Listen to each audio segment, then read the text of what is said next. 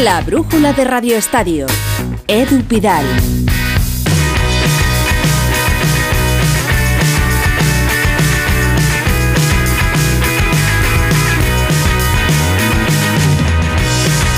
Dos partidos en juego de los octavos de final de la Copa del Rey, dos más que empiezan a las 9 y muchas noticias que repasamos ahora con la torre de este miércoles 18 de enero. Pero la mejor forma de repasarlo es conectar con el Radio Estadio de Edu García que se está emitiendo en la web y en la app de Onda Cero, así que conectamos con ellos.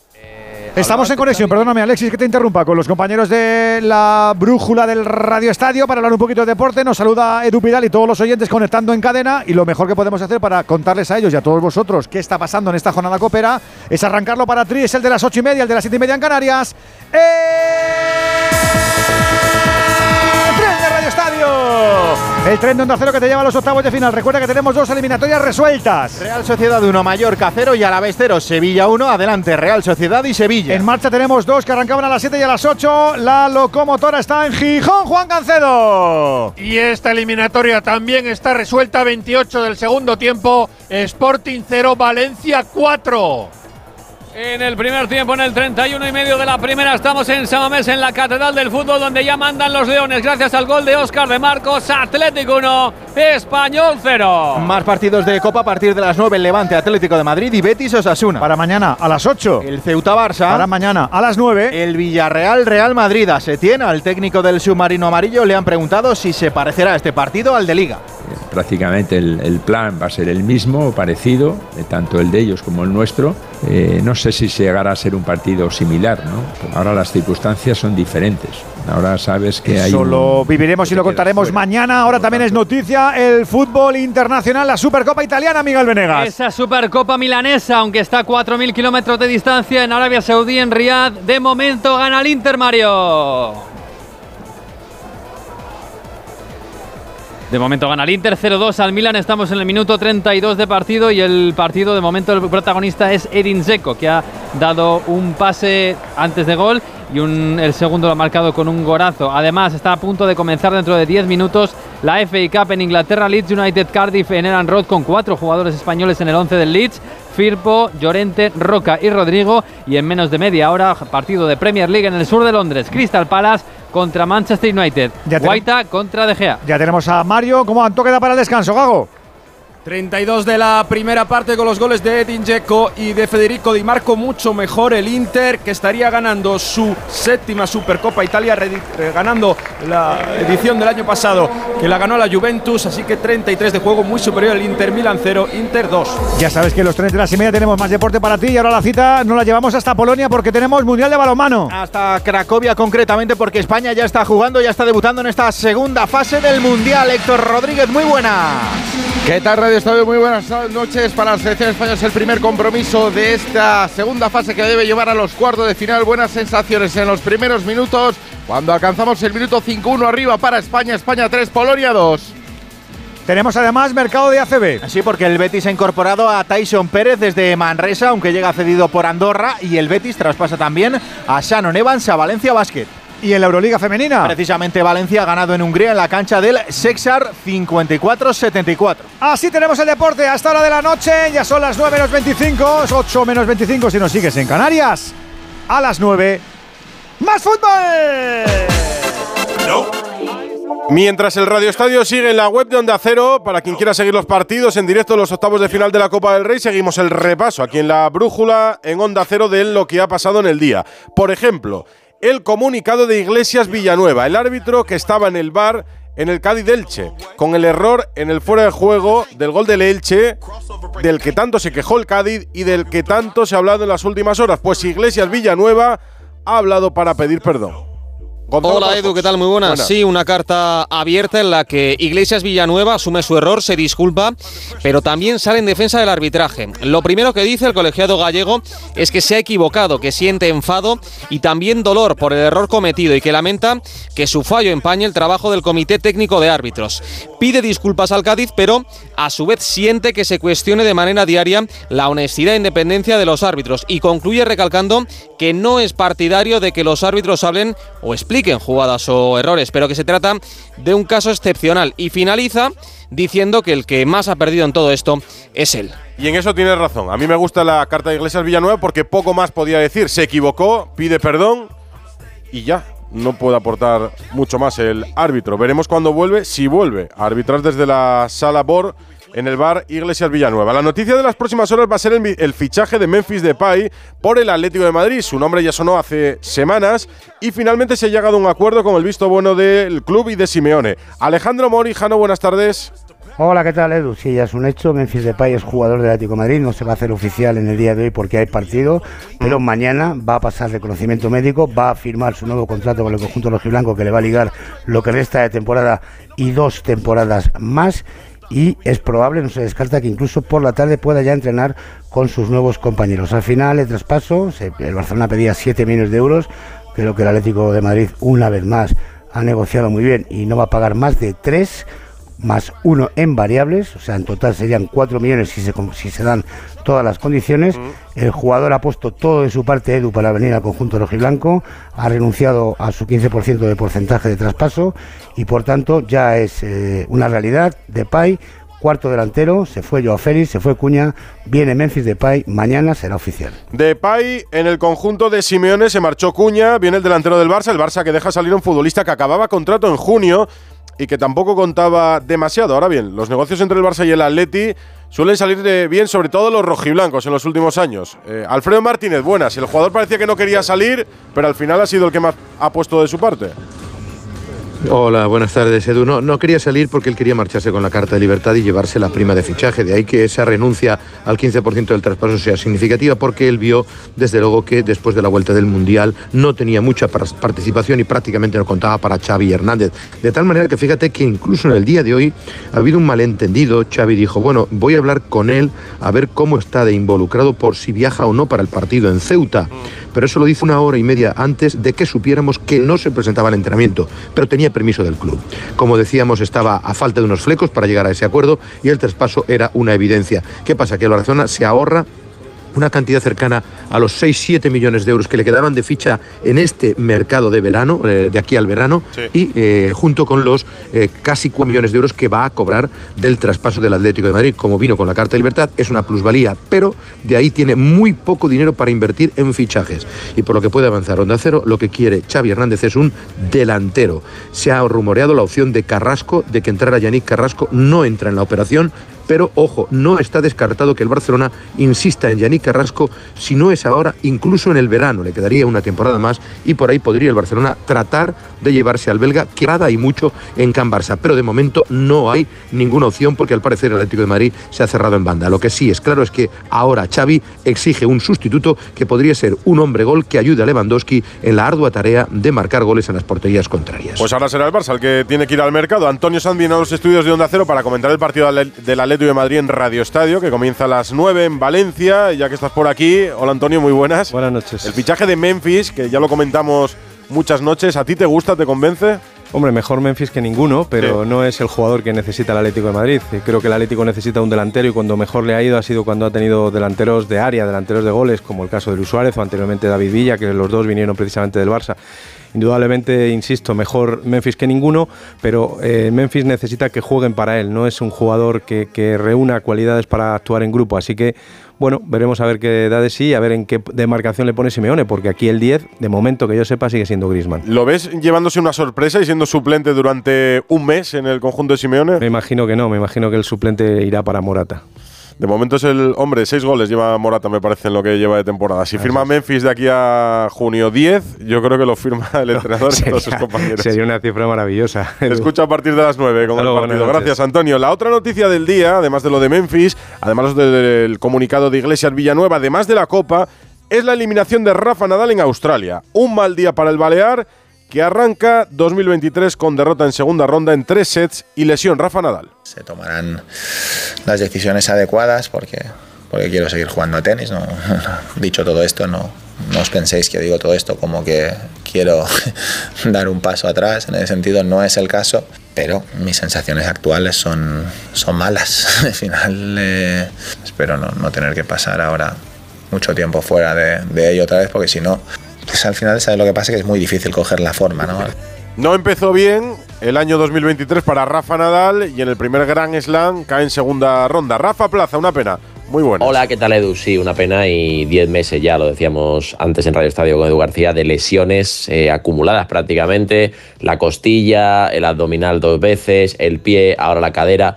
Bueno, otro gran slam que Nadal no puede terminar en condiciones y doloroso, doloroso porque defendía el título, porque va a caer como mínimo hasta el número 8 del ranking, hay que ver lo que pasa y porque hay que saber ahora cómo y cuándo se recupera y si puede volver a la competición en Doha el día 20 de febrero. ¿Y qué nos queda en Australia? Porque sin Nadal, sin Alcaraz, sin Garbiñe, sin Badosa en el cuadro femenino. La verdad que estamos a día 4 que va a empezar en un ratito y nuestros principales cabezas de, de cartel se han caído. Bueno, nos queda Cristina Buxa que va a jugar con Igas Viatek. Nos queda Roberto Bautista, nos queda Pablo Carreño, nos queda Davidovich. Hay tenistas, pero como tú decías, los principales, pues por unos motivos u otros ya están fuera de competición. Gracias, Rafa. Un abrazo. Un abrazo, Edu. Chao. Rafa en horario australiano. Quedan españoles, pero como decía él, ninguno con opciones reales de llevarse el primer grande de la temporada. No nos podemos engañar.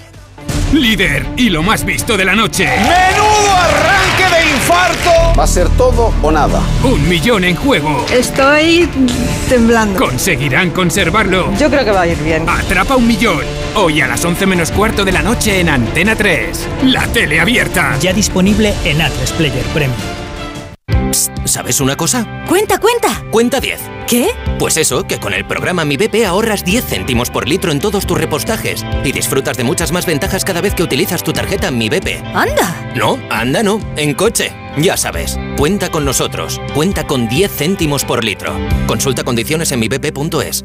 ¿Y tú que vives en una casa con jardín? ¿Qué necesitas para tu seguridad? A mí lo que me preocupa es que es muy fácil acceder al jardín desde la calle, así que necesito una alarma que proteja las zonas exteriores. Pues en Securitas Direct tienen una alarma para ti, porque sus sensores y cámaras exteriores detectan cualquier intruso antes de que entre en vuestra casa y responden en menos de 20 segundos dando aviso a la policía. Y es que tú sabes lo que necesitas y ellos saben cómo protegerte.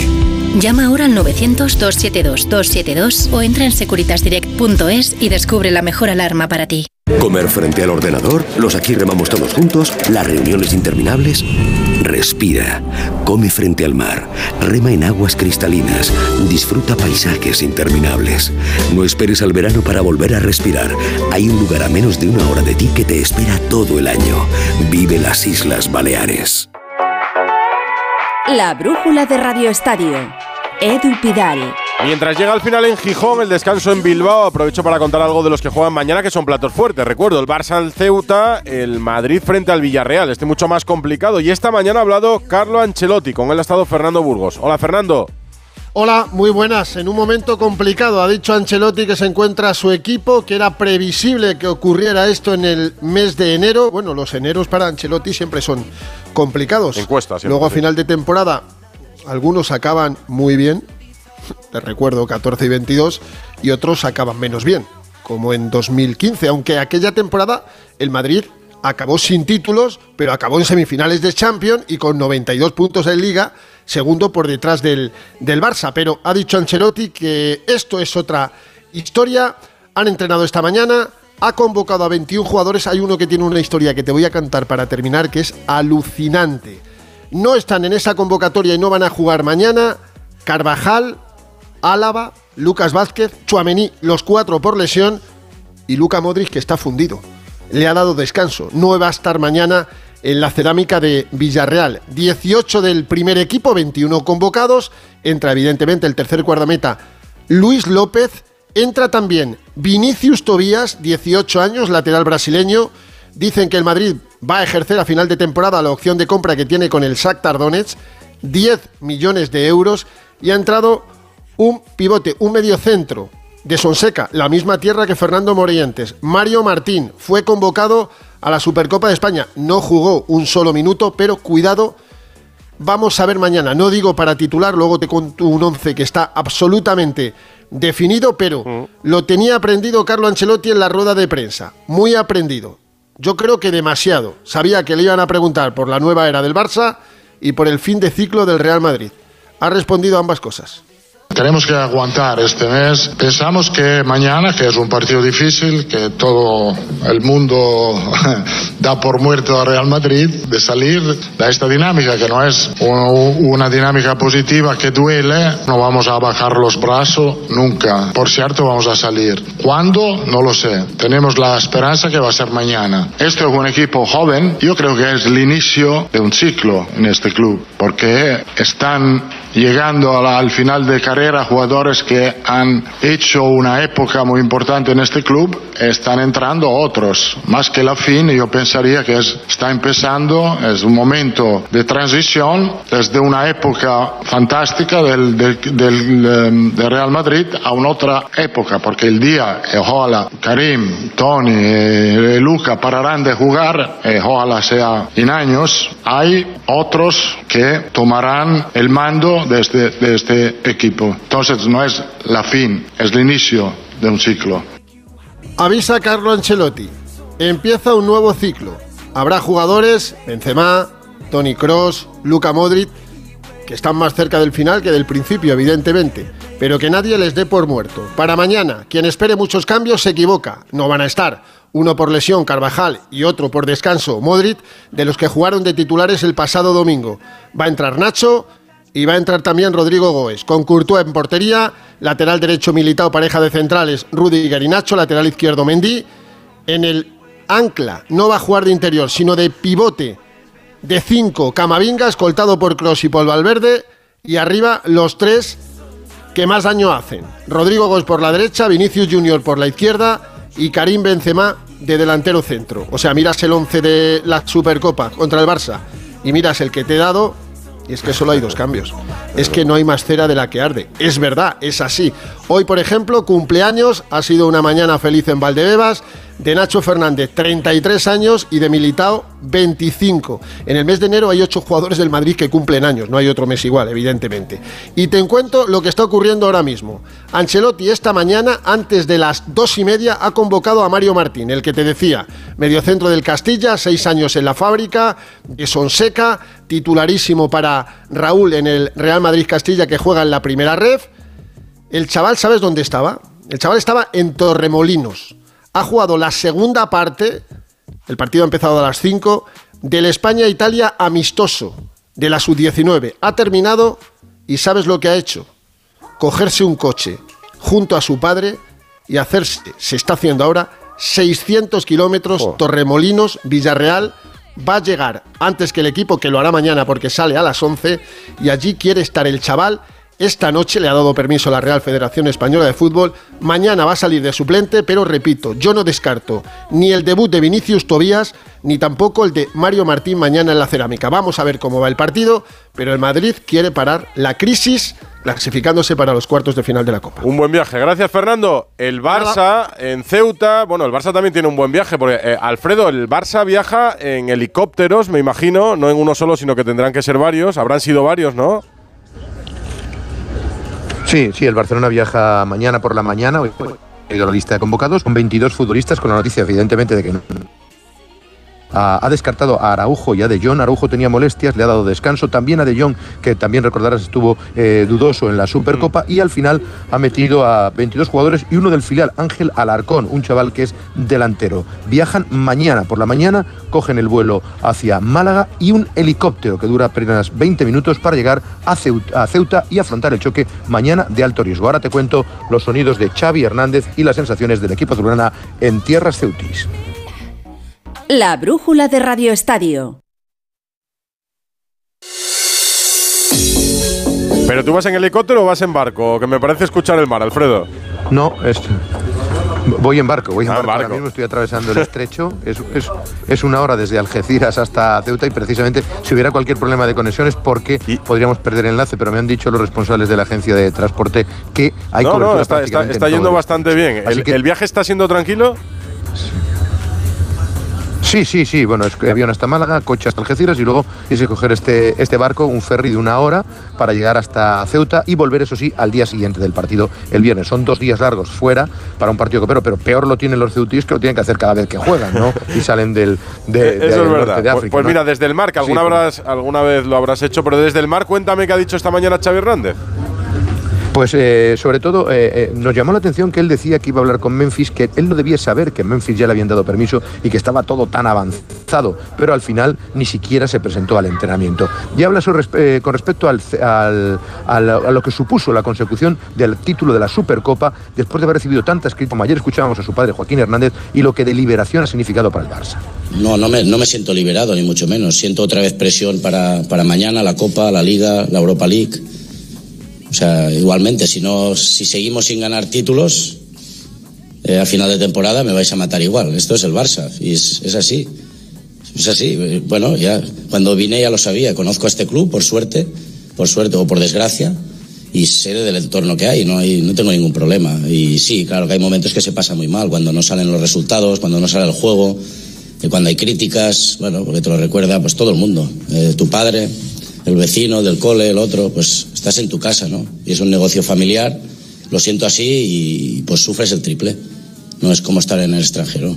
Es, es así, se sufre, sí. Pero también disfrutas. Ha avanzado también. Sí, sí, cuéntanos.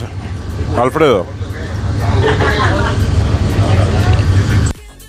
A Xavi Hernández lo escuchamos esta mañana en la sala de prensa de Barcelona. Alfredo lo escuchamos camino de Ceuta, donde va a jugar mañana el Fútbol Club Barcelona. Decías, Alfredo. Te decía, sí, que, ha avanzado también, que va a haber rotaciones, evidentemente. Lewandowski va a ser titular, Ferran también, porque no pueden jugar en la liga. No así Araujo, al que ha dado descanso, pero veremos jugadores como Bellerín, como Sergi, Roberto y otros. Ha dicho que respeta y mucho al Ceuta, porque se había molestado José Juan Romero, su técnico, porque decía que había tenido suerte en el sorteo. Dice que va a ser un partido muy complicado. Y con respecto a si dejaría tocado al Madrid por la derrota en el partido de la Supercopa, cree que el Madrid va a reaccionar. Bueno, yo lo que sé es que que hemos dejado una moral y una confianza dentro del club, eh, dentro del vestuario, importante para los jugadores también que se lo crean ellos. Tenemos futbolistas muy jóvenes que aún no habían ganado un título con el, con el club y esto significa pues que les da un poco de aire nuevo para decir pues también podemos conseguir títulos, ¿no? Esto es importantísimo.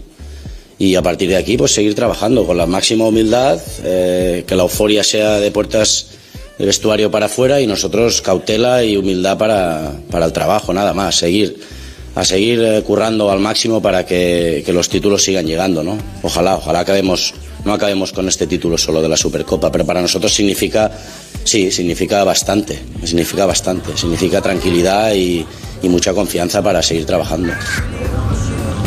Pues lleno en el Alfonso Murube mañana, el Barcelona para intentar conseguir la clasificación es lo que quiere conseguir el Barça, seguramente con más facilidad de lo que puede hacer el Real Madrid. Gracias Alfredo, que está camino de Ceuta y esta noche nos remata la información en Radio Estadio Noche con Aitor Gómez. Los partidos que estaban en marcha desde las 7 de la tarde, el partido en Gijón ha terminado con victoria del Valencia, Real Sporting de Gijón 0, Valencia 4, el Valencia pasa a cuartos de final y al descanso en San Mamés, Athletic Club de Bilbao 1, Español 0, por delante todavía la segunda parte. Y a las 9, recuerdo que hay dos partidos. Se juega en Valencia el Levante Atlético de Madrid. Novedades de última hora, Víctor Yuk. Buenas.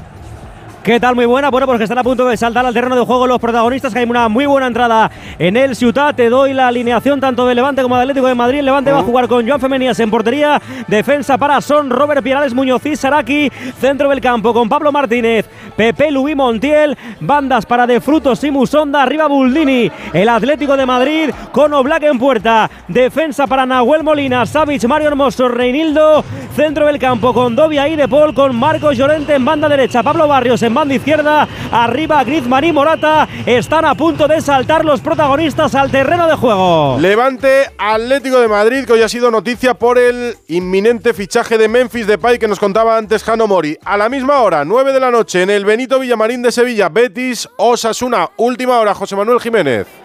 ¿Qué tal? Eh, muy buenas, Edu. Pues a punto ya de saltar eh, los dos equipos. Eh, novedades en el 11 del Betis que va a formar con Claudio Bravo en portería, Sabalí, Luis Felipe, Edgar y Miranda en defensa, con Guido Rodríguez y William Carballo en el doble pivote. Las bandas para Luis Enrique y Rodri de enganche Canales. Arriba William José. Una novedad de última hora en el 11 de Osasuna. Carlos Hidalgo, muy buena. Así es, porque ha tenido molestias físicas en el calentamiento. Moy Gómez se cae del 11 inicial y va a ser titular y sale Aymar Oroz. Juega en portería Sergio Herrera, Moncayola, Unai García, David García, Juan Cruz en defensa, Torró, Brasanac en medio campo. En eh, la línea por delante de tres cuartos, Rubén García con Aymar y Abde. Arriba, Quique García. Alberola Rojas arbitra en el bar del Cerro Grande a punto de arrancar este Betis Osasuna. ¿Hay ambiente en Sevilla para el partido? Pues eh, una media entrada un poquito más. Estamos con 9 grados de temperatura y bajando. Yo creo que estaremos en torno a los 35.000 espectadores, 37.000 quizás. No está mal para el Betis, último ganador de la Copa del Rey en la tanda de penaltis, precisamente frente al Valencia, que hoy se ha clasificado en Gijón.